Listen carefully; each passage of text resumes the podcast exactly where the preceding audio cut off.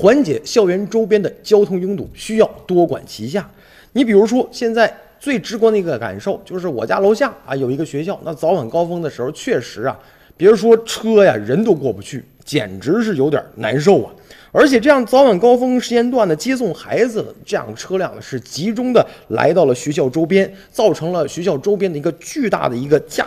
交通流量的一个拥堵。所以说呢，这个北京市的政协委员啊，他就是调查发现说，学校周边的交通压力存在一个叫潮汐现象啊，他就建议可以考虑呃学校周边设置一个限时的停车带，缓解停车难。那对于只图个人方便、严重扰乱公共交通的一个乱停行为呢，应该予以处罚。毕竟接送孩子不是交通违章违法的一个理由啊。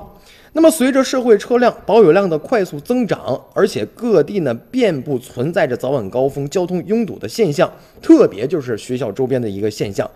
那么需要耗费很大的时间才能通过这个区域，这样的拥堵场景每个工作日往往都会上演，主要就是针对这个接送孩子的时间的问题。而且呢，可见对于这个接送孩子的特殊时间段造成交通拥堵的违法违停行为啊，不能简单的按照交通法规处置。需要考虑到什么呀？考虑到市民接送孩子的刚需，以及城市的公共停车位的紧张，还有道路设施不完善、公共交通不足等现实的情况，单靠拦堵处罚是无济于事的。于是呢，要针对这些特殊情况制定解决方案，疏堵并举的一个引导分流方式，有效缓解学校周边的一个交通压力。